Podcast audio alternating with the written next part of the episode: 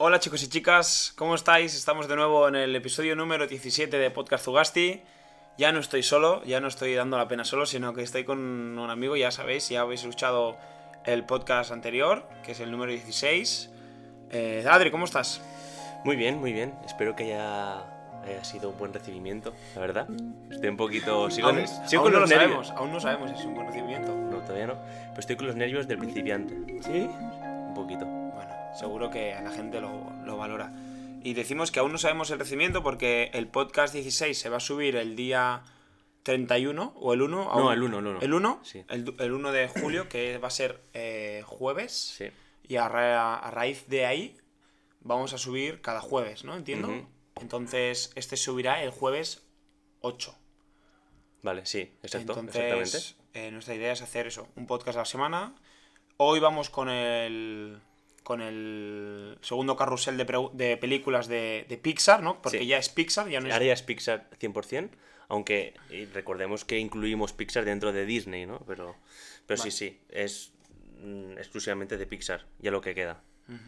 Bien, antes de empezar con las películas, eh, vamos a lanzar eh, siempre una pregunta relacionada eh, con el tema. ¿sí? Hoy hablaremos de Pixar, pero también hablaremos de, medio- de mediocridad.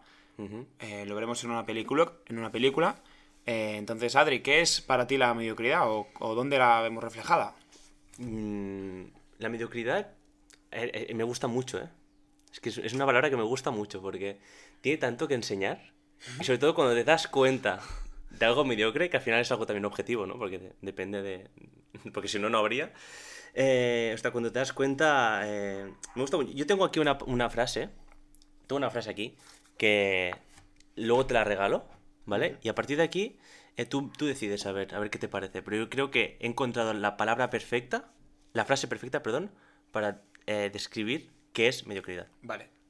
¿Me lo vas a decir ahora o después? no, no, después, después. o sea, ahora voy yo. Sí, dime Vale. tú qué, qué- qué piensas de la mediocridad, porque yo creo que tú tienes. Creo que tienes una visión que me puede gustar bastante. Y luego yo ya te la contesto más adelante. Vale.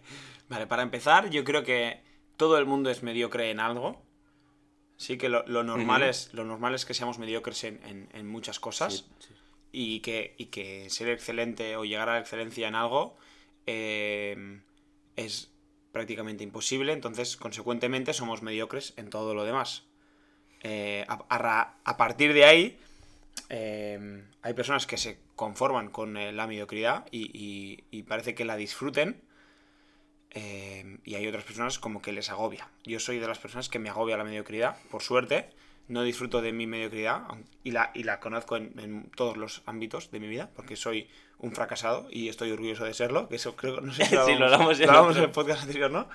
Eh, entonces, eso, la mediocridad, pues yo creo que es no hacer bien una cosa o no hacerla tan bien como puedes y a, a partir de ahí hay dos formas. Una, que es lo que he dicho, que es saber que lo puedes hacer mejor y esforzarte para hacer mejor sabiendo que siempre lo vas a hacer mal.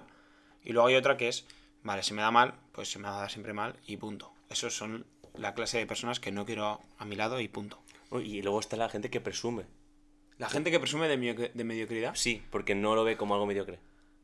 Ah. ¿Sabes qué quiero decir? o sea, esos que son subnormales y ya está. ¿Sabes? y punto. Vale, vale. Bueno, con esta introducción eh, empezamos ya, ¿no? Vamos a, vamos a ello. Sí. La última, hacemos un pequeño recordatorio. Hablamos de la trilogía de Toy Story, Sí. dejando fuera la cuarta. A la cuarta. Exacto. Porque era mediocre. No. no, no, no, no, no era mediocre, es muy buena, pero el mensaje iba muy lejos de lo que había construido, ¿no? Y empezamos con Monstruos. Monstruos S.A. Sí, digo monstruos porque incluyo las dos. Incluyo la de Monstruos S.A., Ujú. que fue en el 2001, y luego en la que le he puesto más hincapié, le pondremos más hincapié, que sería Monstruos University, que se eh, realizó en el 2013. He hecho los deberes, ¿eh? Hoy. Esta la vi el otro día. Vale. Y me, me- Tengo que, tengo que decir que no la vi. No la vi al 100% de mi atención. Vale. Pero la vi. Pues escúchame, eh, quedamos. Vamos a concretar dos cosas antes Sí, de empezar. vale. Uno, vas a ser el oficial. ¿El de los resúmenes? Sí, el oficial de resúmenes. Vale, vale, vale, vale. ¿Sí? Sí. ¿Cortito, breve? Vale. ¿De, los que me- de los- cuál? la de primera. todas. De todas, vale. Y que- luego, ¿Sí? el lector de citas. Vale, sin problema. ¿Sí? Vale, venga, va. sí. Vamos allá. Vale, en resumen de Monstruos S.A. Monstruos S.A. Se plantea un universo paralelo en el que eh, hay una especie de monstruos que se ganan la vida y el estatus social eh, dependiendo de la calidad de sus sustos. Vale, vale, bien. Eh, ah, entonces eh, hay dos monstruos, eh, dos protagonistas que son Sullivan y eh, el del ojo, Wazowski. Mike Wazowski. Mike Wazowski. Eh, entonces se plantean diferentes problemas porque hay una niña por el medio que se queda enganchada con ellos y, y la lían pardísima. Y creo que al final de la peli pues se hacen muy amigos. No, El final de la peli es muy interesante. No, Porque... no me acuerdo del final de la peli. ¿Spoiler? Bueno, a ver, bueno, a ver, ya no es- 2001, Sí, ¿eh? es verdad, 2001. Eh, el final de la peli es que ya no acaban asustando, sino haciendo reír. Y eso genera más energía.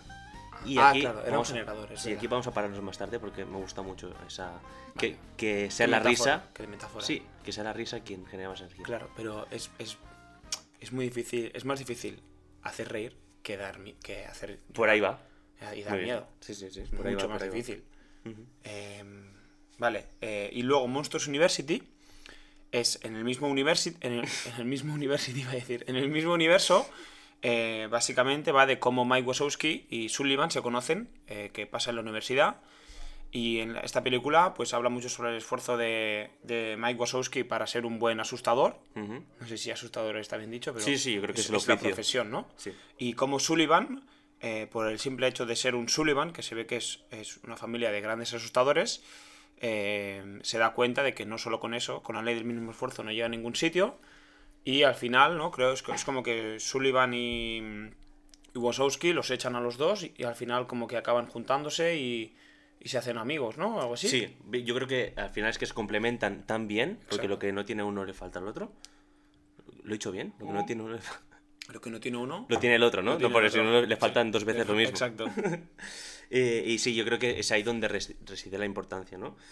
Entonces, eh, ¿qué te parece si empezamos ya con el tema este que hemos hablado? De que eh, al final descubren que una, una, una risa proporciona mucha más energía que la más cerval de los, de los pánicos, ¿no? De los sustos. Entonces, aquí me gustaría ¿Has introducir... dicho, ¿Has dicho cerval? Cerval de los pánicos, sí. ¿No te gusta esta palabra? Sí, no la había escuchado nunca. Bueno, pues ahí te dejo. Eh, pero bueno, yo creo que aquí lo que nos hace cuestionar es el valor de lo fácil y lo difícil. ¿no? Lo que tú has dicho antes, mucho más fácil asustar que hacer reír. Muchísimo más. Muchísimo más fácil hacer dar miedo a alguien que, que hacerle reír. Mm, Sin ir más allá, yo hoy me gradúo y... eh, a ver, no tengo que preparar un discurso, pero quiero preparar un discurso por si se da la oportunidad y salir ahí de Strangis. Y estoy aún no lo he escrito, porque- y tengo una se- serie de chistes en mi cabeza que no sé si van a hacer reír. Es que muchos de los cómicos son los que se esfuerzan. No es que sean graciosos de por sí, sino son los que se esfuerzan Claro, para hacer reír. es muy difícil hacer reír. Sí, sí, es muy, es muy O sea, difícil. yo me imagino un chiste y, y- y- y sé que no va a hacer reír. Pues, pues ¿sabes qué puedes hacer? Como hiciste con el vídeo, emborracharte. Lo voy a hacer. O sea, ya, ya entra en la... Vale. O sea, siempre, siempre dentro del discurso dejo un... Me dejo un pequeño... Una ventana, ¿no? Una ventana para improvisar. Confío mucho en el anil del futuro. Bueno, escúchame. Eh, pero bueno, esto que dices tú, eh, al final, una risa lo que supone es un esfuerzo. Tú Sí. te tienes que esforzar para hacer reír, ¿no? Y ahora, Ekai, por favor, si puedes, eh, vamos a leer eh, lo que dice eh, eh, Rodrigo Cortés, perdón, Sí. no me salió el nombre, Rodrigo Cortés en el programa de Todopoderosos. Recordamos que en Rey León comentamos, eh, comentamos que una, pa- bueno, un- un- una cita que dijo Juan Gómez Jurado, ¿no? Y ahora toca Rodrigo Cortés, que me gusta mucho, que comenta, ¿no? Sí, Rodrigo Cortés en el programa básicamente lo que dice es lo siguiente, y cito textualmente. Es mucho más difícil la alegría y por ende vale mucho más. Es mucho más difícil hacer el bien que hacer el mal, y por eso vale mucho más. Porque hacer el mal, en el fondo, supone un acto de tirarse cuesta abajo. Es un acto de inercia, lo que resulta sencillo hacer. En cambio, hacer el bien es una lucha contra lo probable, un acto de improbabilidad. Todo lo que es entropía tiende hacia lo fácil. Por lo tanto, combatir todo eso exige una enorme fuerza. El orden tiene mucho más valor. De manera que muchas veces hablamos de cómo incluso en un planeta en el que el mal está tan garantizado, de repente la figura de unos cuantos seres capaces de hacer el bien, siempre cuando hablamos, hablemos de un bien real, consigue equilibrar las cosas. Sí, ¿no? Yo al final. Aquí me vino a la mente, pues la típica imagen de a lo mejor una película de Marvel, ¿no? Que son dos o tres que quieren hacer el bien contra Infinitos. infinitos que quieren hacer el mal, ¿no? Y ese bien es como mucho más poderoso que todo lo otro, ¿no? Sí, pero no solo, no solo en las pelis, sino en la vida real. eh, siempre, y lo vimos en Pinocho, eh, que la vida siempre te pone trampas para hacer eh, la vida más. para ponerte las cosas más fáciles, sabiendo que no estás siendo realmente honoroso con, con- con- con la causa o con lo que estás realizando. Siempre, mira, haciendo un WOD de CrossFit. Tú haciendo un WOD de CrossFit, eh, cada, en cada clase que doy hay alguien que no hace las reps que tiene que hacer. Y ya no lo cuento porque es una decepción tras una decepción. Pero eso ya es un primer ejemplo. Eh, y con eso, con todo. Con el, con el colegio, ¿cuántas, ¿cuántos alumnos eh, copian? Pues seguramente muchísimos. Yo en su día también lo he hecho. Sí, bueno. Ahora, ahora ya no, no, no lo hago, nunca lo, no lo he hecho en los exámenes de, de la universidad porque es básicamente es engañarme a, a mí y quitarme herramientas para mí. Pero es que realmente hacerlo, hacer el bien es lo difícil. Y por eso hacer el bien recompensa más a- al- al final del día. No, totalmente, porque es lo que hablamos, ¿no? Porque es más improbable hacer una, una- una risa que un susto, ¿no? Por eso genera más energía, porque supone un mayor esfuerzo. Y, y por eso es mucho más satisfactorio hacer un entreno de CrossFit que comerte un donut, Exacto. por ejemplo. Sí. ¿no? Al final del día tú te sientes mejor, ¿no? Cuando eso te ha, te- te ha supuesto un esfuerzo, digamos, ¿no? Sí, sí, la- las endorfinas que, que genera son. No son las. O sea, la, la- lo que te genera comerte un donut, la- esa satisfacción, esa, sa- saciar esa satisfacción eh, justo después del donut, es mucho mayor en ese momento, pero luego. Sí, pero es momentáneo. Exacto. Exacto, sí, sí. Y sí, ya no, ya, no, ya no sirve para nada. Entonces, la reflexión. La reflexión final de, de la película de Monstruos, de Monstruos S.A. en este Sí. caso, es que eh, una risa genera más energía que una que un susto y por lo tanto eh, entiendo que a partir de, de ese momento Sullivan y Wasowski son cómicos. Bueno, no, no solo ellos, sino que... Todo, o sea, gira la industria, ¿no? Exacto, la, la- la industria. Y, y, y todo vemos que está potenciado por Wasowski, que al final es como el coach que lidera todo eso un poco. Porque ahora veremos que, aunque aparentemente pueda ser un personaje bastante mediocre, no porque lo ves y se esfuerza mucho, pero al final, por mucho que se esfuerce, la teoría, cuando es mucha teoría, pero la práctica es muy mala, Hmm. como es ser que no es un buen asustador, No da miedo. O sea, tú, le ves, tú ves a Wasowski y no da miedo. Sí, pero bueno, pero como tiene ese, ese positivismo vital, ¿no? Pero que, que él, y él lo intenta, ¿no? Pero yo creo que nos tenemos que quedar con este, con como que ese eh, positivismo es mucho mayor que cualquier eh, momento negativo que le pueda pasar. Por ejemplo, creo que hay un momento eh, donde, no sé si es en la University o en la otra, pero salen en la revista, o incluso, la revista y la tele salen, salen dos veces. Y Wasowski las dos veces está tapado por un código de barras. Creo que es en, en SA. Y, y, aún así es el que más se flipa. Por haber salido en la revista que está tapado con, con la cabeza. O sea, la cabeza sí, la tiene sí, tapada, ¿no? Lo recuerdo, lo recuerdo. Pero y él está súper entusiasmado llamando a su madre que había aparecido en la revista cuando realmente lo estaban tapando a propósito. Sí, Wasowski es el, el, un- el amigo que siempre quieres tener en, en tu vida. Sí. ¿No? bueno, yo creo que Sullivan es el talento innato. Sí, ¿no? 100%. Y Wasowski es el esfuerzo y dedicación. ¿no? Pero aquí mm, también resuena una cosa que, que te puedo preguntar, que, ¿qué es más importante? ¿El esfuerzo o el talento? ¿No? Porque Eh. o aquí vemos las dos claras oposiciones en estos dos personajes, ¿no? Yo eh, creo que es muy... es- mm, sin talento no vas a llegar... eh, sin un mínimo de talento para algo, mm, creo que no vas a llegar a, a- a nada. Ujú. Eh, pero también es cierto que sin, sin un esfuerzo eh, no ta- ta- tampoco. O sea, quiero decir, creo que la combinación de las dos es la fórmula Exacto. ganadora. Vale. Que tú luego puedes tener eh, más talento y menos esfuerzo, bueno, pues ahí, ahí, ahí llegarás. Y puedes tener menos talento y más esfuerzo, pues ahí llegarás. Y yo creo que lo ideal es encontrar eh, cuál es tu talento natural, qué es lo que se te da bien. Y mm, esforzarte para ser el mejor. Pues yo creo que no lo podría haber descrito mejor, porque yo creo que, por una parte, una de las grandes enseñanzas que nos enseña la película es esta, y por otra, que es lo que ahora vamos a comentar, es eh, la flexibilidad mental que tiene Wasowski, donde no, no, se no es un personaje que se estanque en el victimismo de ahí no puedo, ¿no? Es como que su, su plana, que es ser asustador, eh, no ha funcionado y ya se queda ahí. No, no. Es como que vemos que sigue luchando mm, para ello y al final de la película se da cuenta que él realmente no vale para eso, por mucho que sea esforzado. No, no, no, no tiene ese talento innato como tiene Sullivan, ¿no? Pero sí que tiene otro muy poderoso. Yo creo que eh, es como... Eh, y se transforma como en el, en el coach al final de, de los que realmente saben hacerlo. Yo creo que es como el entrenador de fútbol que igual no tiene las capacidades necesarias pues, para jugar como Messi, ¿no? Digamos, pero sí que tiene otras capacidades de organización y de visualización que igual los jugadores no tienen, ¿no? Entonces yo creo que hace esa función de coach emocional igual un poco, ¿no? Que eh, ayuda a los otros monstruos a realizar sus sueños, ¿no? Yo creo que al final ahí es cuando responde a su vocación. Sí, sí, al final es que veo muy reflejado estas cosas en, en, la vida, en muchas personas, y es que, que a ti cuando naces tú no sabes cuál es eh, tu, tu, talento, no sabes cuál es tu vocación, tienes que, tienes que encontrarlo y, solo lo vas a encontrar eh, probando cosas. Si tú te quedas en tu casa sin hacer nada, nunca vas a encontrar eh, cuál es tu talento. Si es que existe, porque también igual no tienes ningún talento, o sea, em, puede pasar.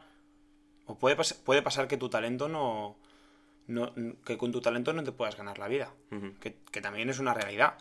entonces, eh, creo que es importante que, como hace Mike Wazowski, y es que no deja de buscar eh, cosas y cosas y cosas. Eh, él lo hace de forma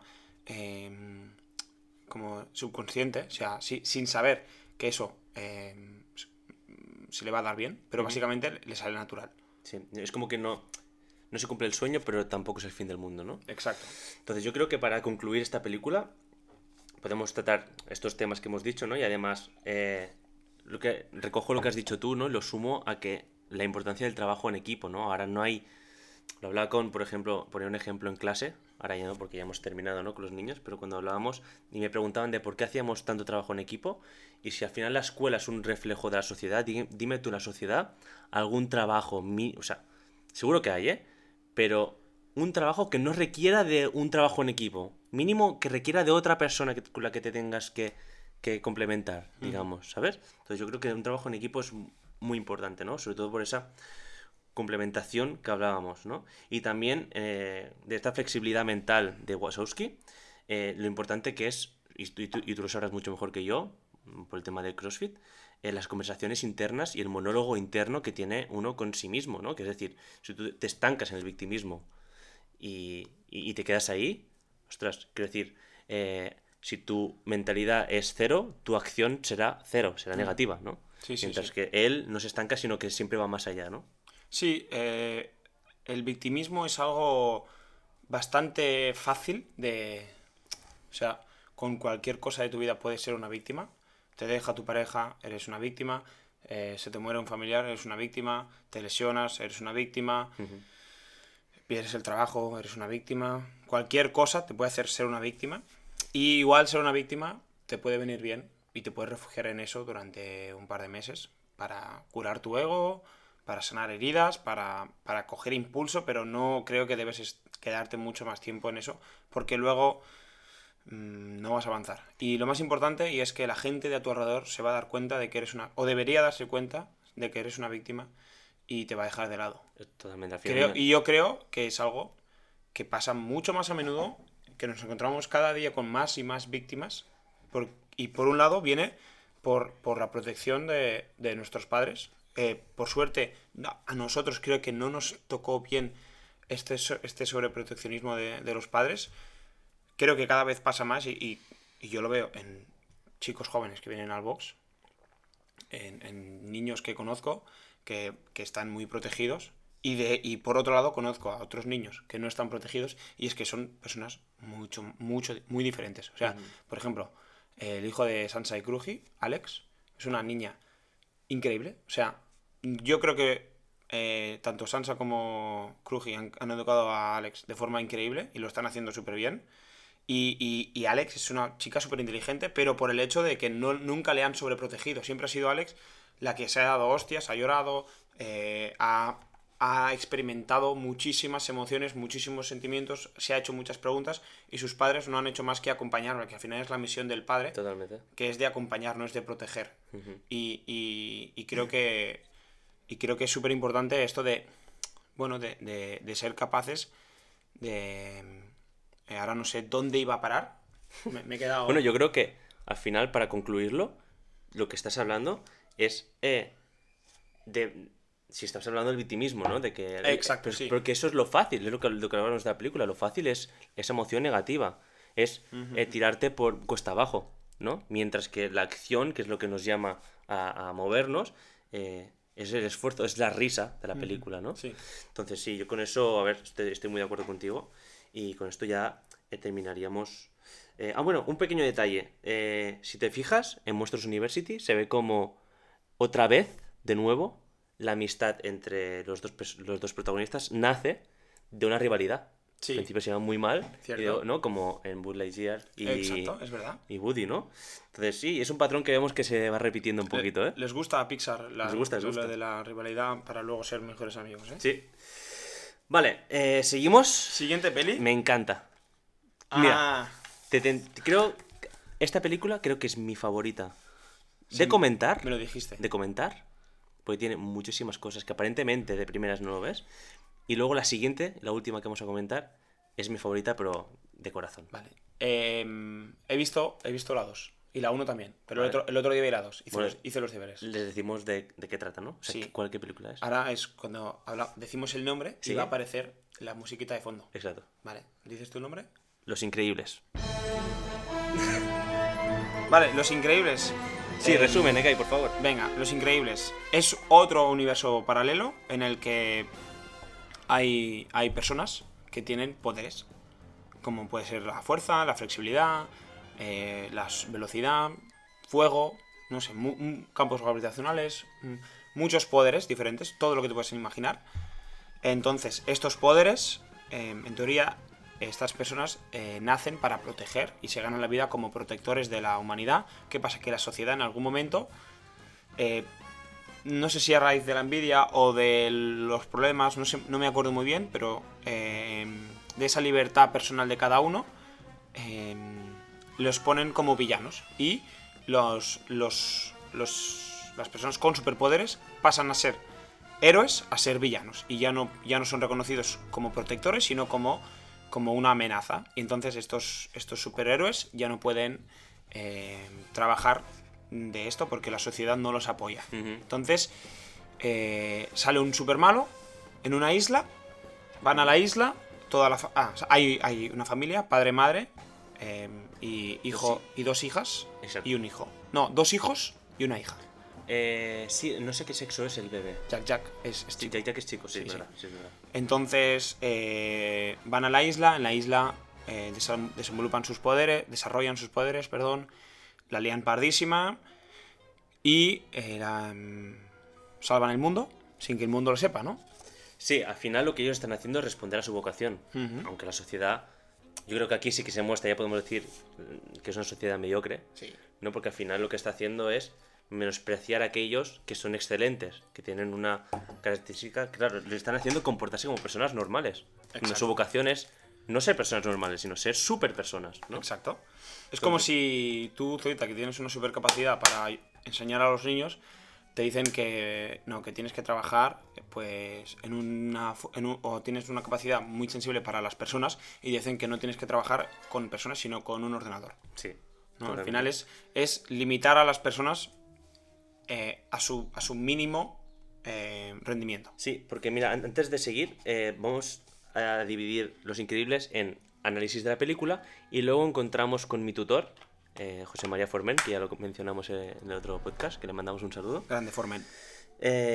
que encontró una similitud muy buena con un libro de Lewis, que fue el escritor de, de Narnia, ¿no? Si no me- si no me equivoco, y que se llama, las, hizo un primer libro de las cartas del, dia- del diablo a su sobrino y y la segunda parte se llama eh, El diablo propone un brindis, donde tiene unas comparaciones que parecen que esté hecho a, propósito. O sea, muy bueno. Y esa será la segunda parte de Los Increíbles, ¿no? Vale, Los Increíbles. Vamos a ir entonces a analizar eh, un poco la película, Sí. ¿no? ¿De qué nos vas a hablar, Zorita? No, sobre todo al principio, es, es lo que has comentado tú, ¿no? Est- Esta privación de la vocación que tienen se ve muy claramente al principio de la película que yo no me había dado cuenta la primera vez que la vi. Y es que también nos habla de temas un poquito de, de escalofrío para niños, ¿no? Porque vemos que los primeros segundos de la película un señor se está tirando de un edificio ¿Es cierto? buscando quitarse la vida, o sea, un suicidio. Y, y el Misterio Increíble lo que hace es salvar, respondiendo a su vocación Sí. de superhéroe, que es salvar las, las vidas, ¿no? Sí. Y entonces, eh, Lo denuncia. Sí, sí, la sociedad, que es mediocre, le pregunta, le dice, ¿tú quién eres para elegir sobre la vida de los demás? O sea, ¿tú quién te has creído para salvarme la vida? Sí, a ver, aquí eh, tengo que decir que no acabo de estar de acuerdo porque no es lo mismo que alguien que no quiere morir se vaya a morir y tú le salves, que sería pues un accidente, se descarrila un tren y va a Mister Increíble y salva el tren y a todo el mundo. Y otra cosa diferente es que esa persona se quiera suicidar y eh, tú le salves. Ahí, ahí yo creo que está muy bien puesto el ejemplo de por parte de Pixar porque juegan un límite que te puedes incluso poner de parte de la persona que eh, se suicida, o sea, que se quiere suicidar. Sí, pero yo creo que si te pones esa parte estás entrando en lo que ellos quieren que consideres como mediocre, porque al final es, el, es la misma persona que aprovecha esa situación para denunciarlos. Sí. Y es la gran causa de menospreciar a esa, a Cla- esa gente claro. que eh, lo que hacen es responder su vocación, ¿no? Yo no estoy de acuerdo con, con que luego los denuncie, pero tampoco estoy de acuerdo en que eh, este señor... Tú puedes decidir sobre la vida de los demás, ¿no? No, que- o sea, sí, si, es, si, esa, si tú sabes explícitamente que esa persona no quiere morir, si tú ves a una persona que se, tira, que se tira de un puente, eh, mm, yo puedo hablar con él para que no se suicide, pero eh, no puedo obligarle a que no se suicide. No, totalmente. Pero bueno, yo creo que es un tema un poquito complicado, ¿no? Sí, sí, sí. es- eh, igual tenemos que traer a Joan Roa, como han hecho los de Entre Podcast. Que Joan Roa, que de hecho lo voy a ver esta tarde porque es mi profesor. También es Ah, vale. alumno, es- eh, viene, a- viene al box. eh, para hablar del suicidio. Que seguro que Joan nos puede dar tema- más. Es un tema muy delicado del cual eh, Joan seguro que nos puede arrojar luz. Muy bien. Pues seguimos. Eh, y mira, es que este, este tema encima es algo que me, me toca muy cercano, o sea, no el suicidio, ¿eh? sino el de, el de que no debe haber personas superiores a otras, porque es algo que te encuentras algo muy, muy cas- casualmente en clase. Por ejemplo, una tontería, el, el ejemplo de, de aquellas personas porque saben más inglés que otras y además se atreven a poner el acento correspondiente, ¿no? Es como que Sí. eso, o sea, el inglés es como que si sabes poco se ríen de ti, si sabes mucho también se ríen de ti, ¿no? Es como que, ¿por qué pones acento? ¿Que eres mejor que yo por poner Sí. acento? ¿Sabes qué quiere decir? Es cierto. Y yo me río de la gente que, que pone acento. Yo hoy justamente me he reído un poquito de mi madre, porque mi madre es, pro- es profesora de inglés, y le he dicho, sí, hoy voy a hablar, hoy voy a grabar con Ekai eh, el segundo podcast de, de Pixar, y me dice, ¿de qué? Y yo, de Pixar, y me dice, ah, Pixar. ¿Sí? Y ostras, no puede ser. A mí me, a mí me pasa mucho. Me he girado y me he ido. A mí me pasa. Bien hecho. No. A mí me pasa mucho cuando. eh, cuando ah, estás en un box de CrossFit y. Y el profesor está hablando en castellano. Pero para decir Ah, clean and jerk, dice clean and jerk. sí. O está hablando de sentadillas y dice squat. sí. y, burpees. bur- Sí, burpees. ¿sabes quién lo hace mucho? Lo podemos mencionar. ¿Quién? A Ferry, de Alpha Link. Ferry de Alphalink. Un saludo, Ferry. Sí, lo hace mucho. Sí, es que nunca he visto una He clase. hecho un poquito de clean jerk. Sí. Sí. A ver, que yo realmente están, están en todo su derecho de, de- Sí, de sí. hablar bien la lengua. Sí, sí, es que además O sea, tienen toda la razón del Sí, mundo. sí. Pero yo, como persona mediocre en el inglés, eh, me río. te ríes. Claro, como Y la eso- sociedad. Eso, justifica. Sí, sí. Si yo acepto totalmente. que soy mediocre, eh, en este caso no estoy en el grupo del cual me consideraba, pero solo, solo es, so- os prometo que solo es un minuto al día. Además, seguimos, que si no, no Sí. acabamos. Vale, entonces, eh, tenemos a Helen, ¿no? ¿Quién La- es Helen? La mujer. La elástica. Sí, elástica. Elastic Eh, eh, que acepta tener la vida de personas normales, ¿no? Mientras que Bob, que digamos que es eh, Mister Increíble, le supone lo imposible, es luchar contra su vocación, con- contra su naturaleza, ¿no? Y aquí nos pregunta, nos hace la pregunta de, eh, de lo que es la, la película. ¿Qué es más importante, la familia o seguir tu vocación?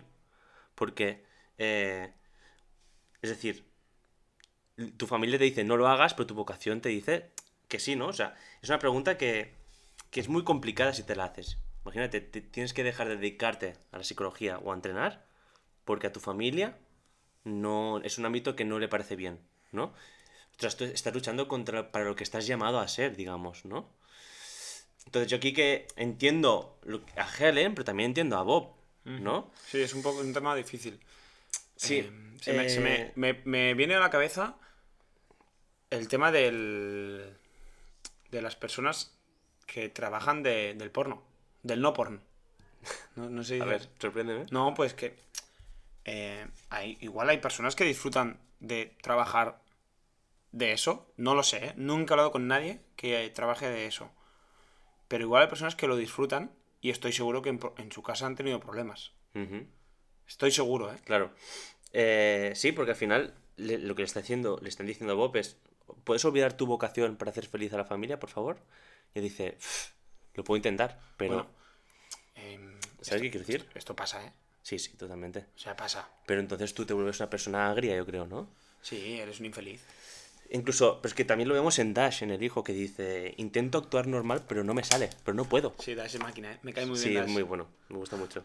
Vale, aquí ya vamos a, a- a hablar de, de lo que podríamos titular como celebrar, celebrar la mediocridad. ¿Dónde? Eh, ahora, en, este tema, ¿no? Porque eh, eh, hay, un, hay un momento donde mm, Helen le rechista a Bob que tienen que ir a la graduación de Dash. Y dice Bob, dice, ¿qué graduación? Me dice, hombre, pasa de quinto a sexto. ¿No? Como que tienen que hasta celebrar un paso de curso natural. Imagínate que yo ahora en clase, ¿no? Que mm, mis alumnos han pasado de quinto a sexto y tengo que celebrar esa, una graduación para pasar de quinto a sexto. Me parecería ridículo. Cuando es algo, un traspaso natural, ¿no? Es como que no, todo el mundo se tiene que sentir, ¿no? Sí, vale. ¿Sabes qué que es lo que hablábamos antes del, del proteccionismo, de que todo, Exacto. todo el mundo se tiene que sentir súper especial. ¿No? Cuando, cuando es que a mí me, me hacen gracia estos temas eh, y nos vamos a desviar un poco del tema porque es como que durante toda tu fase escolar te hacen sentir súper especial en plan, Buah, Aniol, eres súper especial y tienes unos talentos súper buenos. Y igual eh, pintar no, eh, igual las, las ciencias tampoco, igual la lengua tampoco, pero seguro que hay algo que se te da súper bien. No lo, seguro. Y así vas pasando cursos, pasando cursos, creyéndote ese discurso que te van repitiendo todos tus profesores, seguramente tus padres, tu familia, tus abuelos, todo el mundo te va diciendo que eres súper especial, que te encontrarás algo en lo que eres súper especial. Tienes 16 años, 17, acabas el- la ESO, te metes en, bachillerato, no sabes ni por qué. Igual te gusta, igual no te gusta. Las asignaturas te dan asco o no. Eh, si tienes claro tus cosas, igual te metes en el artístico tal. Pero luego llegas a, a la universidad y ahí no le importas a nadie. O sea, el Mm. profesor, el profesor viene y no sabe ni tu nombre. Para él no eres especial. Sí, sí. Entonces, ahí viene la catástrofe que, que- que nos pasa a todos. O sea, nos ha pasado en mayor o menor medida a todos, a todos los las todos los millennials to- y, y a los Z les va a pasar a- aún más. Y los siguientes, no sé cómo se llaman los de 2010, pero les va a pasar porque están mucho más metidos en esta bola del, del- del proteccionismo y del ser especial. Yo desde aquí estoy en contra de hacer sentir a las personas que son especiales. No son especiales. O sea, eres una persona más y le importas a 20, 15 personas en el mundo y a los demás les das igual. Por mucho, por mucho que creas que no, que eres especial, no eres especial, tío. O sea, am, si no, no, es que no eres. O sea, yo lo siento mucho. Sí, está sonando la alarma, pero no lo podemos parar. Ahora, Vale, ahora vale, para. vale. No pasa nada. Hay que luchar contra eso. Pero sí, pero eh, también es un tema delicado, ¿eh, Kai? Porque... Sí, sí, sí, es un que- tema muy delicado, pero Pero sé por dónde vas, o sea, te entiendo, te O entiendo. sea, y yo no soy muy con- nazi, pero en ese sentido sí que digo que. que es que realmente me, me da mucha rabia cuando veo estas cosas. porque hay que aceptar la condición de, de no ser especiales y a partir de ahí ser felices. ¿Sabes? Mira, pues aquí te voy a responder a la pregunta que me has hecho al principio de la mediocridad, que te he dicho que te respondería con una cita. Cierto. Es una cita. ¿Vas de- a leer la cita? Sí, la- la leo yo. Vale. Sí, es- Concéntrate, ¿eh? Vale, es una, una cita de Chesterton. Vale. ¿Vale? No sé, ¿sabes quién es? El Eh. típico no sabes quién es, pero dicen, queda bien decir, sí, de Chesterton. Sí, buenas citas. ¿Sabes? Sí, sí, exacto. Es un, es un señor de buenas citas. Que dice, la mediocridad posiblemente consiste en estar delante de la excelencia y no darse cuenta. Mm, Vale. Sé por dónde va la cita. Me gusta. Me gusta mucho, bien. Me, me gusta, está muy bien. Podemos poner algo muy clásico, ¿no? O, bueno, o te podemos poner a ti como ejemplo, por ejemplo. Como que por a mí. Por ejemplo, en, en CrossFit, ¿no? Ah. Yo puedo... Puedo hacer dos cosas cuando te veo entrenar o hacer un WOD de semifinals, donde lo estás dando todo. Puedo decir, por un lado, eh, hostia, qué cabrón, tío, ah, ha hecho una no rep ahí y tal, o bus- buscarte las cosquillas y, y- ver siempre lo malo, ¿no? Que es lo que está haciendo la sociedad. O por otro lado, bien puedo decirte, hostia, qué bien hacer los thrusters o qué bien hacer snatch, qué buena técnica, ¿no? Intentar admirar la excelencia que hay en tus movimientos y sobre todo no solamente admirarlo, sino intentar yo inspirarme en eso para yo poder mejorar. Yo creo que es lo, lo que debería tomar como rol esa sociedad. Inspirarse en la excelencia de- que tienen los superhéroes y para, que- para poder inspirarse ellos y aplicarlo en su vida. ¿Sabes por dónde voy? Sí, y aquí y hay un problema muy grande con esto. Y es que eh, hay una emoción muy, muy, muy arraigada a- al ser humano y es la envidia. Entonces, eh, es, es muy fácil que te nazca la envidia eh, cuando ves a una persona rozando la excelencia. Es lo más normal del mundo. Eh, a mí me pasa, le- te pasa a ti seguramente, nos pasa a todos, yo creo. Yo, yo lo que hago cuando me pasan estas cosas es... soy capaz de analizar, de, re- de reaccionar a mi propia envidia y si no me gusta esta envidia, la intento trabajar, la intento apartar para poder admirar a la persona e intentar mm, que esa persona me haga mejorar a mí. Es que creo que es el camino correcto. Y, es lo que plantea, ¿no? Porque plantea dos cosas principalmente la, la película. Uno, inspirarte de, de lo bueno de los demás para mejorar tú como persona. Y otro, lo que responde a la pregunta que nos hemos hecho al principio, que es más importante, seguir tu vocación o la familia. Y al final la respuesta, y que también se repite en Coco, por ejemplo, es muy buen ejemplo, es una eh, conexión y una compenetración entre las dos. Porque al final vemos que se va Mr. Increíble solo a la isla esta eh, y no puede él solo, ¿no? y es entonces cierto. donde la familia también responde a su vocación y se ayudan como buena familia son, ¿no? Entonces yo creo que es eh, ambas juntas lo que debemos eh, hacer, ¿no? Sí, Y hasta aquí el análisis de la película. vale. Vamos con. el Ahora hay otro de- análisis, ¿no? Del- Bueno, del es- libro, ¿no? Sí, ¿O algo es así? libro y película. Ya verás que tiene muchas cosas en común. Vale. Eh, se llama eh, El Diablo propone un brindis. Fue escrito en el 1950. Ujú. Y es una comparativa que hizo mm, Tu, pro- tu mi profesor. profesor eh, José María Formen. Y eh, vimos. Ostras, cuando la leí me quedé muy impresionado y decidí también a- a- aportar un poquito más, ¿no? Dividiríamos eh, en tres puntos. ¿Vale? El primer punto lo llamaríamos eh, falsa igualdad, ¿vale? Para que te ponga en contexto un poco sobre qué va el libro, es eh, la- el primer libro, bastante claro, Cartas del Diablo a su sobrino. Es el diablo hablando con su sobrino, ¿vale? Pues sobre la sociedad, cómo se comportan, ¿vale? Y fue tan bueno que le pidieron una segunda parte. Pero lo que pasa que entiendo que él era muy religioso y no le gustaba mucho ponerse desde el punto de vista de- del diablo y no quería hacer esa segunda parte. Aún así la acabó haciendo y fue un bastante cortito y se llama El Diablo propone un brindis. Y es el diablo proponiendo un brindis a otros minis diablos, Vale. enseñando cómo, cómo funciona la sociedad y qué deben hacer para perpetuar esa mediocridad. Vale. ¿Vale? Entonces lo que vamos a leer... Tienes una crítica a la sociedad. Sí, totalmente. Vale. Eh, y sobre todo a la mediocridad, Vale. ¿sabes? Entonces, eh, el primer punto mm, podríamos titularlo como falsa igualdad, ¿vale? Eso ya verás que se ve muy, muy reflejado, luego le- leeremos un poquito. Y, y es como que eh, sin- es un sinónimo de que todos somos iguales para que yo no pueda decir yo soy mejor que tú, ¿sabes? Es como... eh, mm, no- tú tienes que ser peor que John CrossFit para que yo te pueda decir, yo soy tan bueno como tú, tú no eres mejor que yo. ¿Entiendes? Sí, sí, sí. Este es, esto es Terreno pantanoso, ¿eh? Sí, sí, es pant- pantanoso, pero bueno, es donde estamos, donde, Sí, nos sí. hemos metido. Eh, entonces, mm, a ver, si quieres podemos leer, eh, yo creo que esto es demasiado, ¿no? Pero luego hay un ejemplo bastante bueno, ¿vale? Que... A ver, yo, sinceramente, sobre esta falsa igualdad, em, o sea, la veo muy reflejada en muchísimos sitios. Y, y- y no soy muy partidario de, de ella. Y al final es lo que decíamos, que cada uno tiene sus talentos, ¿no? Y, yo sé que a mí se me da muy bien el CrossFit.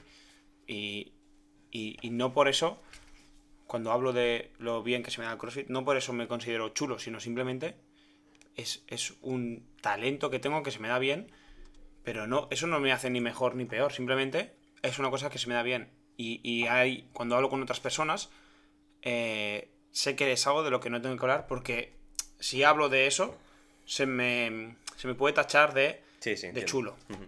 Porque no está bien visto hablar de, de lo que se te da bien. O eh, reconocer que se te da mejor algo que a otra persona. De forma obje- Es como si yo ahora voy a una cocinera de estrellas Michelin y le digo, no, a mí la tortilla de patatas mm, me sale mejor.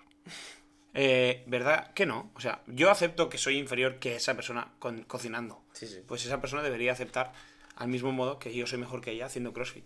Y punto. Y yo no creo que sea negativo, simplemente cada uno tiene que aceptar su rol y su posición eh, y, sus y sus diferentes talentos. Es una falsa igualdad por debajo, ¿no? Porque aunque tú acabes estando por encima, ¿no? Eh, si te requieren o te exigen una igualdad, una igualdad, pero por debajo, porque al final no, no están a ese mismo nivel, ¿no? No son consecuentes con la realidad. y, y no voy a poner un ejemplo porque yo creo que se une muy bien con, la- con el segundo punto que se llama eh, imposición de mediocridad. Impones, es decir, im- impones la mediocridad, ¿no? Eh, es decir, en la escuela no puede haber ganadores ni perdedores, mm, ni gente mejor. O sea, todo el mundo por igual. Y aquí hay una cita del propio... Que esto lo hablábamos antes. Que luego, y luego viene el trabajo y te dice, no, no, sí que hay ganadores y perdedores. Sí, exacto, ¿Sabes? luego llegas a la universidad y dices, mm, sí, sí, eh, era mentira todo lo otro, ¿no? Pero aquí es lo de lo de la, la- lo que hablábamos antes del ejemplo del Dash, de la graduación de Dash, de pasar a quinto a sexto, ¿no? Ostras, estás imponiendo ahí una mediocridad increíble. Dice, mira, ¿puedes leer esto para, por Sí. mí, Guy? Eh, cuando habla de palabras del diablo. Sí, voy a ello. Eh, cito, cito textualmente. Así pues, el alumno brillante permanece democráticamente encadenado a su grupo de edad a lo largo de toda su carrera escolar, y un niño capaz de acometer la altura de Esquilo o Dante permanece sentado escuchando los intentos de sus coetáneos de deletrear. Deletrear, mi mamá me mima. Ah, ¿no? vale. A ver, es una exageración, Bueno, pero no tanto. Pero quiero decir, ¿no? Se viene a, a- a- Yo creo que hace referencia a la inclusión, pero por la gente que destaca un poco, ¿no? De decir, aquellos que, que destacan por encima de otros, que son capaces de, de hacer una lectura de Esquilo o Dante, están obligados a deletrear mi mamá me mima, ¿no? Mientras que va un poquito por ahí, es un poquito exagerado, pero ya sabemos por dónde va. Y, eh, y otro ejemplo, creo que este me encantó cuando lo leí, me encantó, eh, es eh, en el siguiente párrafo cuando dice eh, un ejemplo que propone el diablo para mostrar esta mediocridad y me gustó muchísimo esta. Esta, ¿eh? Eh, empieza aquí, Vale. es como una pequeña historia. Se trata de un dictador, eh, la, la historia es la siguiente. Se trata de un dictador que envió un emisario a otro dictador para pedirle consejo sobre cómo gobernar a sus súbditos. El dictador consejero, sin decir nada, llevó al emisario a un campo de trigo y cortó con un bastón los tallos que sobresalían siquiera un centímetro. La explicación que extrajo el emisario era evidente. No tolere preeminencia alguna entre sus súbditos. No permita vivir a nadie que sea más sabio, mejor, o más famoso, o incluso más hermoso que la masa. Córtelos a todos reduciéndolos, al mismo nivel. Todos esclavos, todos números, todos donadies, todos iguales. Exacto. O sea, igualar a la baja. Exacto, es decir, hay tallos altos y bajos, cortas los tallos, todo el mundo igual. Exacto, igualar a- por debajo. Se llama holocausto esto. ¿no? Hombre, no tampoco. Casi, casi. bueno, pero no, porque dice todos iguales. Y luego vemos como llega un punto donde dice que ya no es cuando Sí, pero haces esto- todos iguales menos él. No, porque ya es la propia sociedad quien lo hace. Vale. Y es la propia sociedad, en la película, la prensa, Sí, el la- que la- se suicida. Se cortan todos para abajo. La propia sociedad Exacto, todos ya no abajo. necesitan un- dictador que les digan no, no seas más inteligente, más fuerte que otra persona. Pues ya son ellos mismos que están dentro de esa mediocridad. Sí, sí, diciendo, sí, sí. ¿Qué haces tú? ¿Quién te crees tú siendo mejor? ¿No? Que yo. Sí. ¿Y qué tan, qué tan diferente ves su sociedad de la nuestra? Pregunto. ¿Qué tan diferente? Hombre, yo creo que ¿Tú crees que nuestra sociedad premia... A ver, premia más a la excelencia, ya, eso es seguro. Pero ¿tú no crees que no que no que debería una sociedad debería denigrar la mediocridad? Yo creo que sí. Y creo que la nuestra no lo hace o no lo acaba de hacer. yo también creo que que haya mediocridad también es necesaria. Hasta cierto punto. A ver, Pues si no. como hemos dicho antes, todo el mundo es mediocre. Sí, sí, sí, sí. No, ahora no, no nos las vamos a dar de que somos aquí súper poco mediocres, que O sea, somos los mejores. Somos mediocres haciendo podcast. Totalmente. O sea, por ejemplo. Pero bueno, no por ello, ¿no? Como Mike no nos estancamos ahí en el victimismo y lo intentamos hacer mejor, Exacto. ¿no? Y por último, eh, habla de la denigración de la excelencia, ¿no? Se presenta la excelencia, básicamente, como algo negativo, Vale. ¿no? Es- van todos bastante de, de la mano, ¿eh? Pero eh, también, por ejemplo, ¿qué, son, ah, qué, qué- qué tiene hoy en día? ¿Qué contiene hoy en día una palabra que tenga super? Porque aquí vemos que son superhéroes, pero hoy en día, ¿qué podemos llamar super? Supermercado. ¿Vale? ¿Es, es- es algo super el supermercado? O, Es más grande y más compacto que un mercado. y su- supermodelos. Supermodelos. ¿Son super? Eh, a mí no me gustan los supermodelos. Pues no es como que vemos como que hay una de... Hoy en día no hay una degradación de esta palabra super que antes se suponía que era algo muy buena. ¿Sabes Sí. qué quiero decir? Es cierto. Entonces yo creo que va un poquito por aquí. Incluso hay hipermercados. Hiper, ¿no? Ya es de muchísimo. Y aún así, pero para, para acabar me gustaría volver a la película y hacer una conclusión eh, porque la película propone una solución. Vale. La propone. Sí. No nos deja ahí con el negativismo. Y la solución se viste de niño. No sé si te acuerdas de... eh, aparece... Aparece tres veces en la película solamente el niño. El Jack Jack. No, Jack Jack no. No. Es un niño que aparece con un triciclo. Fua. Y Sí, admira. Exacto. Es decir, es el rol totalmente opuesto de la sociedad. Hay una escena, la primera, donde llega Bob del trabajo, muy, creo que la han echado, y muy enfadado, ha habido tráfico, llega, encima cierra la puerta Y deja rompe, las ¿no? manos, sí, la rompe porque deja las manos clavadas del fuerte que es, ¿no? Del cabreo levanta el coche, no hace algo alucinante, está levantando un coche, ¿no? Pues justamente se gira y ve el niño con el triciclo ahí, y el niño está así, con el, con el Se le cae el chicle, chupete, ¿no? Está con el chicle y le revienta la cara, rollo de lo flipado que se queda, ¿no? y, y al día siguiente vuelve a aparcar el coche y el niño sigue estando ahí. ¿Sabes? Como esperando. Y- y creo que eh, al final lo, lo que le dice el niño es. Le pregunta a Bob, Bob, ¿qué haces aquí? Y Es dice, no sé, a que algo impresionante ocurra, supongo. ¿no? Como está esperando que, que pase algo.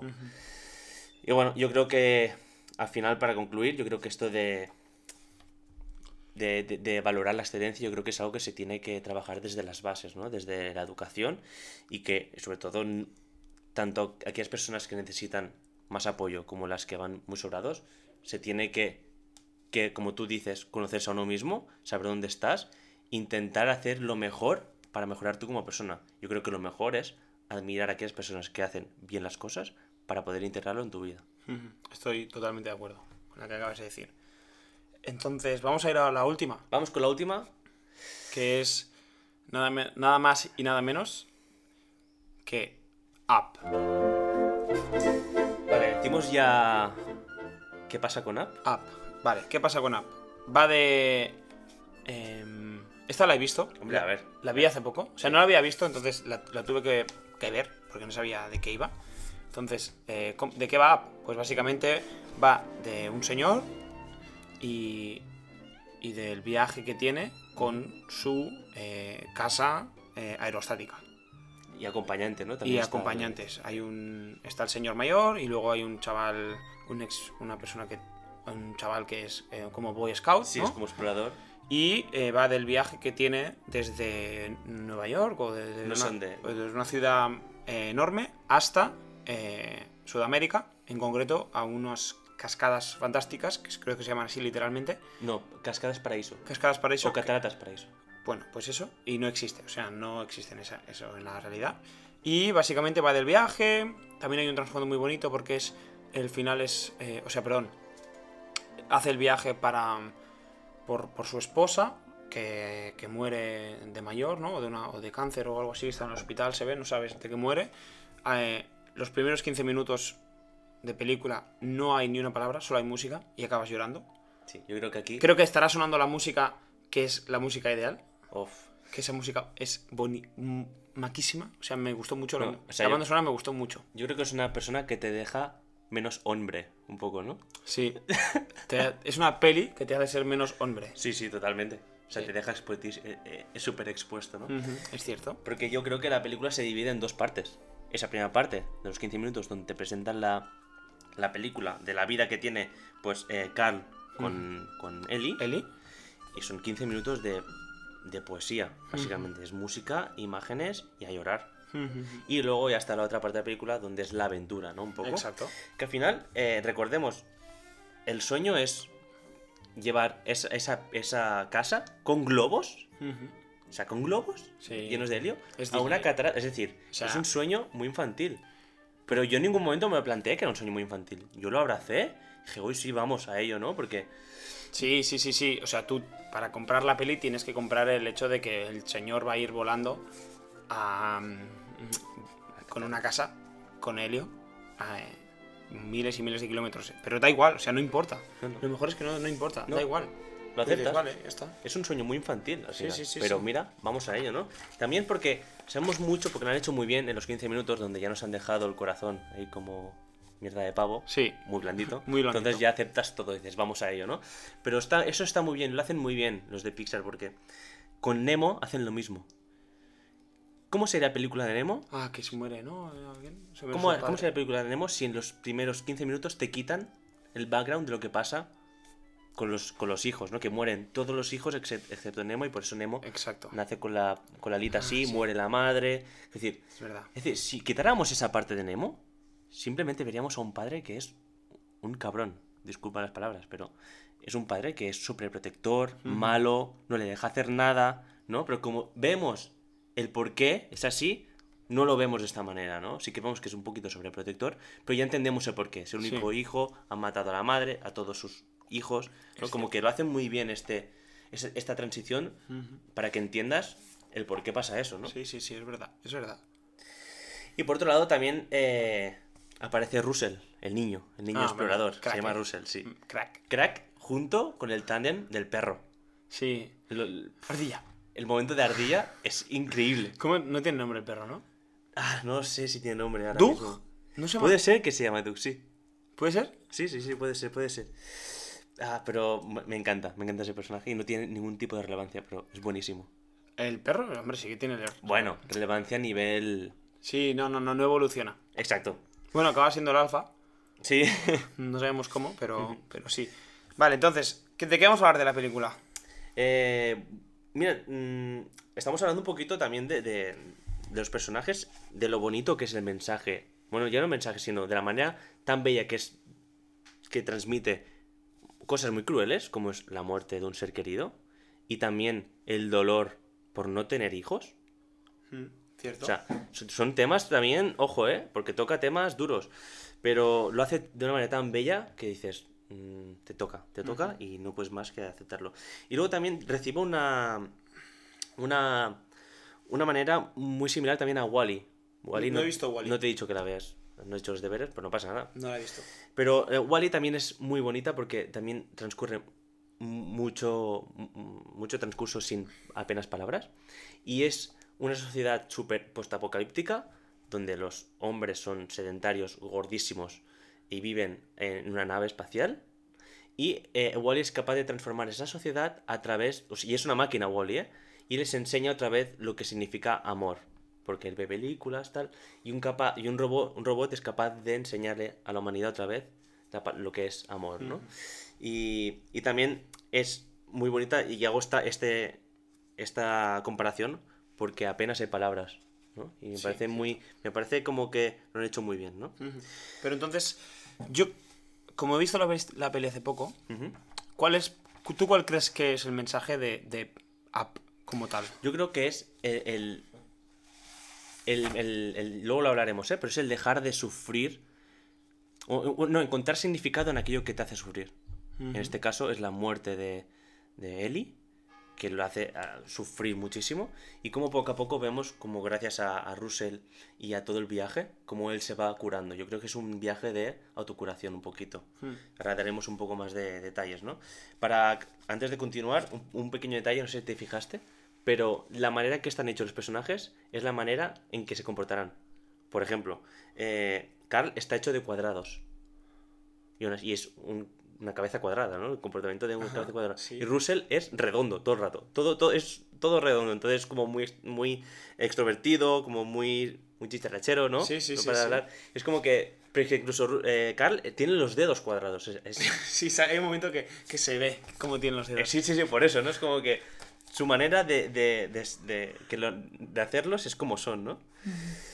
Pero bueno, eh, sí, yo, entonces vamos al mensaje este del que hablábamos, ¿no? Eh, aparte de, de- interiorizar es- ese sufrimiento de, un ser amado y de, y de la impotencia de no tener hijos, eh, si te fijas, al final lo importante no es que él acabe llegando a las cataratas, sino el- lo que comporta el viaje, ¿no?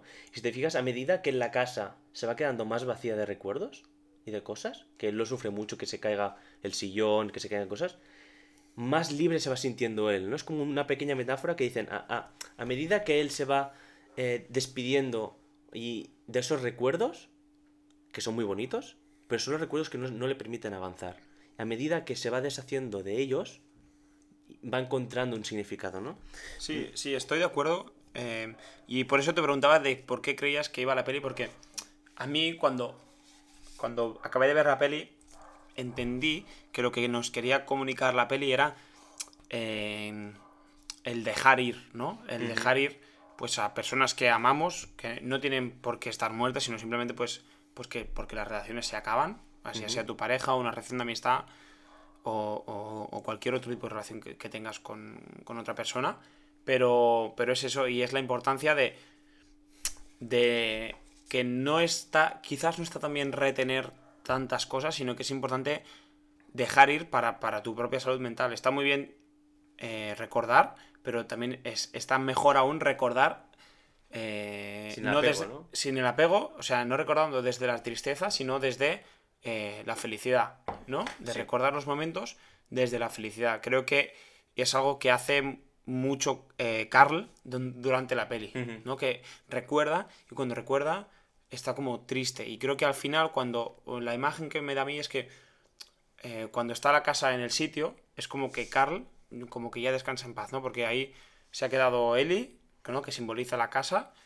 Y, y ahí se queda Ellie y se quedan todos los recuerdos positivos. Y Carl también se lleva sus recuerdos positivos sobre su relación con Ellie, ¿no? Sobre Sí. toda su vida con Ellie. Pero no desde, desde el apego eh, más, más, más físico, ¿no? Como más triste, sino también desde la felicidad, ¿no? De haber vivido toda una, una vida así y de lo que le queda ahora por vivir con, con el Russell. Sí, yo creo que, mira, estoy muy de acuerdo con lo que has dicho y voy a, a- a indagar un poco más.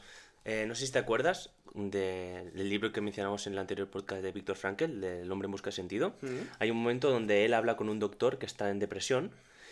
Y, ¿Y por qué está en depresión? Porque había perdido a su amada y eso le había hecho sufrir mucho, ¿no? Entonces lo que hace eh, un poco eh, Frankel es transgirar un poquito los papeles y decir, mira lo que, lo que ha- has evitado. Este dolor que tú estás padeciendo se lo has hecho evitar a ella, ¿no? Y está intentando dar un- un- una vuelta a ello, decir, mira lo que está sufriendo.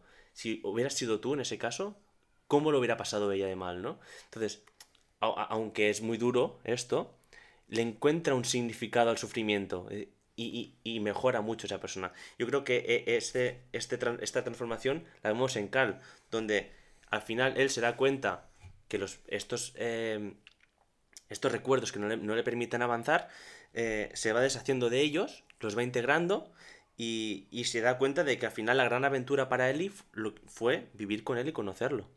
No era llevar la casa, sino vivir con él, ¿no? Cuando él entiende esto, es capaz de ser otra persona. Y aquí otra vez vemos el poder transformador que tiene el amor en todas las películas de Disney, ¿no? Así que, por mí, podemos acabar aquí. No sé si quieres sacar un poquito más de, de suco. No, yo creo que eh, este último speech ha sido bestial, eh, Zurita. Entonces, eh, vamos a. Ya estamos de las pelis en general. Sí. Eh, vamos a estar ahora como 5 minutos Sí, yo creo que sea rapidito. resumiendo pelis de Disney. Ese Sí. es el. Ese es el... Sí, son. no sé cuántas películas son, pero vamos a ir a, a cañón. Porque son películas que tienen su qué, ¿Sí? Que nos van a, transpo- a transportar un poquito a la infancia, yo creo. ¿Mm? Y que no son tan extensas como para comentarlas, ¿no? Pero tienen su, su detallito. Vale, entonces, ¿qué vamos a hacer? ¿Un resumen? Sí, Y ya está. ¿Un resumen de lo que pasa en la peli o del mensaje de la peli? de las dos cosas. Vale. ¿Y que hacemos una peli cada uno? 30 segundos por peli. Vale. ¿Sí? Vale, empiezas tú. Eh, empezamos. Mira, es, es una en dos. Vale, me la- vale, hacemos una cosa. Me preguntas tú la peli y yo la digo, porque yo no sé dónde estamos. Vale, Dumbo y Jorobado de Notre Dame. Vale. Dumbo hecha en el 1985 Ujú. y mm, eh, Jorobado de Notre Dame en el 1996. Dumbo va de un elefante con las orejas muy grandes, eh, va de la depresión ¿Vale? eh, y del coqueteo con las drogas. Y el, jorado de Notre Dame va eh, de la friend zone. Y ya está. Vale. Sí, sí, vale, vale. Vale, pero yo creo que, o sea, yo el significado que, que encontré fue que al final eh, son cosas como el hepatito feo, que tienen un defecto, digamos, Dumbo, las orejas grandes, el jorobado, pues la joroba, ¿no? O el patito feo que es feo, que, oye, no han elegido nacer así. Ujú. ¿Por qué tú no has elegido, pues, nacer con la cabeza grande o yo con los brazos cortos? ¿no? Vale, sí. no hemos tenido opción a elegir, ¿no? Cierto. Y al final la sociedad los rechaza por algo que ellos no han elegido. ¿no? Yo creo que es un mensaje bastante, bastante fuerte. Sí, sí, sí. Y al final se transforman también otra vez por el continuo papel que tiene el amor. El Dumbo, el papel incondicional que tiene la madre, que lo primero que ve en las orejas es abrazarlo, ¿no? Y luego eh, Jorobado Notre Dame lo ve a través de una niña que lo abraza y eh, al final lo reciben como un, héroe, ¿no? Y Ujú. lo vuelven a introducir a la sociedad. Vale. Eh, Te, eh, te pones muy romántico, ¿eh? ¿Cine? Sí. Vale, eh, Hércules. Hércules. ¿De qué va Hércules? Eh, Rápido. Es el viaje del héroe. Vale. Es un, un semidios que no sabe quién son sus padres, que cae en la tierra y que tiene una, una- una vocación que no cu- encuentra respuesta hasta que no le aparece Zeus y le dice que es su padre, ¿no? Y a partir de ahí, pues, se transforma y, aunque cree que lo sabe todo, hasta que no se cruza otra vez con el amor, no, eh, no se vuelve verdaderamente un dios, digamos, ¿no? Eh, entonces, mm, su vocación es eso. 30 segundos, ¿eh? ¿Me he pasado? Yo creo que, yo creo que sí. Vale, pero déjame comentar dos cosas, porque Vale. esa es de de las películas favoritas de nuestro amigo Chapo. Ah, es verdad. ¿Sí? Sí, cierto. Eh, Entonces, es, muy, es, muy, es una peli muy anime. sí, porque Zeus le dice, un héroe no se mide por la magnitud, sino por la fuerza de su corazón. Ojo, ¿eh? Entonces, al final es un poco como... Al, fi- al final de la película da su vida por su amada, es un poquito como Pinocho, ¿no? Es decir, al final de la película aprende a dar su vida por su padre, ¿no? Es como que es el poder transformador que tiene el, el amor. Y Platón dice... Es es como Platón dice que, que se convierte en un héroe por amor, ¿no? No porque sea muy fuerte o sea un semidios, sino porque es capaz de dar su vida por el otro. Cierto. ¡Buah! Vaya película, ¿eh? Se viene. Es de mis favoritas, Es si no mis favoritas. También de las, de, la- de las mías. Me encanta. El planeta del tesoro. Vale. Magistral. ¿De qué va? 2002. Va de un, de, de un chaval con- que es un delincuente. ¿Sí? Entonces, eh, es delincuente porque no tiene padre y culpa, bueno, no tiene ropa parental, no sé qué, la lía pardísima. Entonces se le plantea la idea de ir a, un- de ir a buscar un tesoro. Eh, en este viaje, durante el viaje del tesoro, él eh, como que se porta mejor eh, porque hay un capitán que es malísimo, Bueno, ¿eh? No estoy tan de acuerdo. ¿no? Eh, el John Silver. Sí, sí. Hombre, yo creo que es una... Le hace, es- hace de rol para... El rol de padre, Sí. yo creo que es semi malvado, porque no acaba de ser malo. Porque al final él también se transforma y acaba entendiendo que la vida de, de Jim es mucho más importante que el mayor tesoro del mundo. Cierto, ¿no? cierto. Y también lo hace de padre, como decimos, ¿no? y, él aprende, y, aprenden ambos de uno del otro. Es cierto. Y, y aquí solamente destacaría también la increíble canción de Sí, si- se que llama estará sonando por debajo. Sigo aquí o I'm Still Here, en inglés me gusta más. Y, y dice, hace referencia a lo del abandono del padre, ¿no? Dice cosas como, ¿cómo puedes aprender aquello que nunca te han enseñado? ¿O puedes ayudarme a ser un hombre? Ellos no pueden romperme siempre que sepa quién soy. Entonces, son palabras muy potentes y me gustó Ujú. mucho. Buscando a Nemo, ya lo hemos comentado. Sí, yo solamente aquí destacaría el lema de Dory. Eh, le sigue nadando, ¿no? Un poco como el de Mike Wazowski de no estancarte en el victimismo, sigue Sí, adelante. de, de seguir tirando, ¿no? Exacto. Me gusta. Sí. Cars. eh, Cars, el otro día vi la escena final. La de la lengua. No, Ah, que ayuda, ¿no? que ayuda al, al rey ese no sé qué. Sí. Y, y al final mm, me, me gusta mucho. Yo me quedo con eso, simplemente Sí, con la escena final. Deja un poco su ego, ¿no? es, es lo que descubre cuando se, se retira. Se bueno, no, no se retira, sino que se pierde en el desierto, llega a un pueblo, ¿no? Y ahí descubre que El valor de la amistad y del compañerismo. Exacto. eh, conoce a Doc, que es la excelencia, que mm, consiguió no sé cuántas Sí, carreras y nadie lo recuerda. Exacto. Y se convierte en su entrenador más moral que otra cosa, ¿no? Su coach. Sí, y también destacar el papel que tiene la Porsche Sally, que es una, fue una increíble abogada que se retiró ahí porque estaba muy estresada y ese paisaje le cambió la vida, ¿no? Y es una metáfora de que a veces cuando vamos muy estresados o como estamos solo centrados en nuestro camino, está bien parar y levantar la cabeza para admirar lo que tenemos delante, ¿no? Bueno, Wally, creo que ya le hemos comentado. Es al final eh, que la, el- La el- transformación a través del amor. es totalmente, sí, una sociedad súper deteriorizada que un robot es capaz de dar significado a lo que es el amor, algo muy... Un robot, ¿sabes? Está enseñando lo que es amor, pero muy chula, muy, muy bonita también, muy, muy up.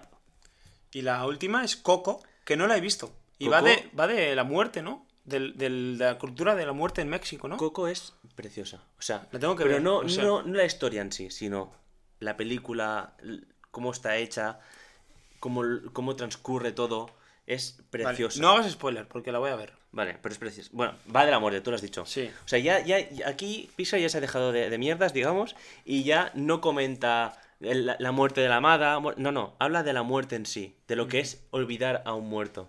¿Vale? Y, y si yo lloraste un poquito con Up, También con Coco. pero espérate a escuchar la canción que se llama Recuérdame. Vale. Ojo, Que estará sonando ahora. es que es muy dura, ¿eh? Recuérdame. No, creo que hay una más animada que se llama eh, Tú me traes un poco loco. Vale, Esta bueno, me pues gusta más. esa- pero la de Recuérdame, ojo, ¿eh? Vale, sabes que no hemos apuntado otra vez los minutos de las pelis. Es verdad. Mierda, no pasa nada. Mark, bueno, ya lo haré yo. Eh, vale, vale. Pero, bueno, al final, Coco, nada, comentar una cosa, que es lo que hablamos con Los Increíbles, que es integrar la vocación con la familia. Vale. Vale. Vale, eh, para acabar, vamos a hacer esto del, Sí, de la canción, apetece.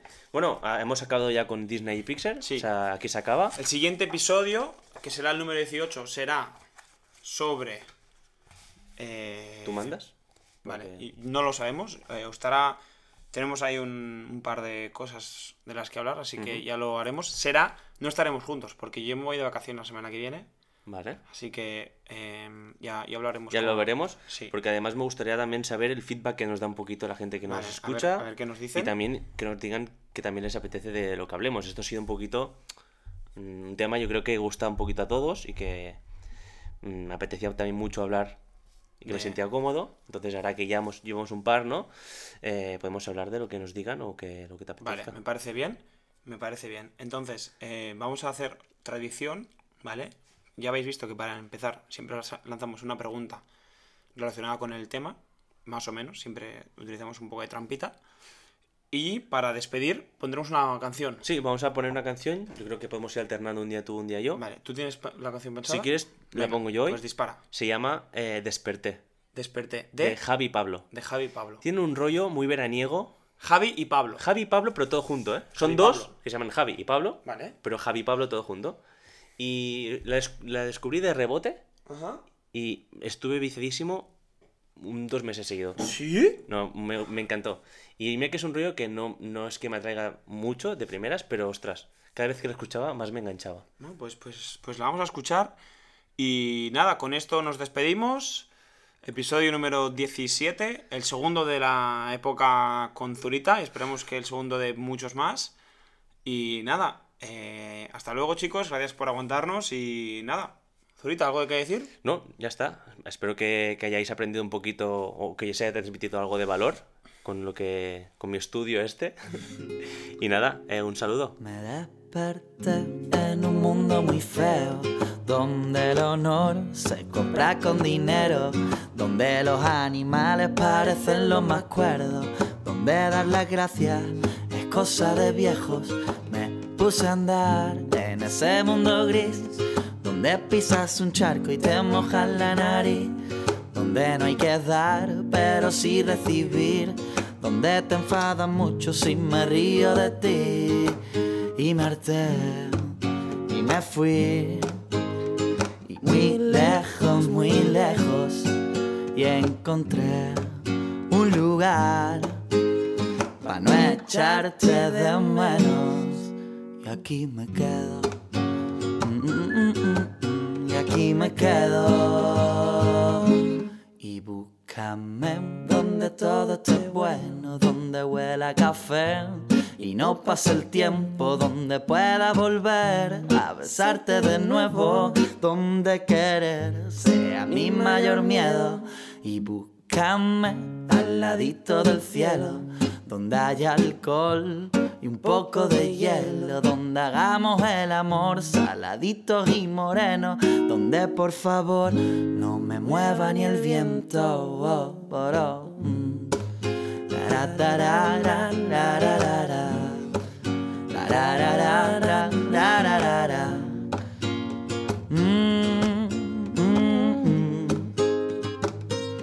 Y me di cuenta que la realidad es mala persona si no la ves llegar, que lo simple no se lleva ni se llevará. Súbete a mi nave y no nos van a encontrar y búscame donde todo esté bueno, donde huela café y no pase el tiempo donde pueda volver a besarte de nuevo, donde querer sea mi mayor miedo. Y búscame al ladito del cielo, donde haya alcohol y un poco de hielo, donde hagamos el amor saladitos y morenos, donde por favor no me mueva ni el viento. Mm.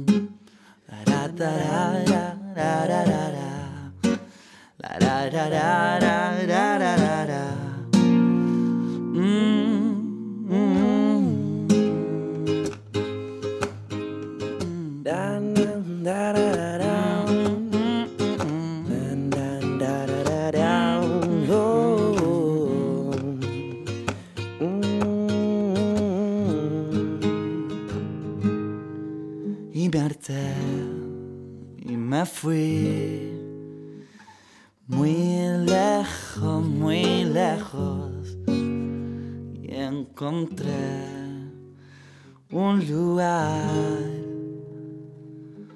para no echarte de menos.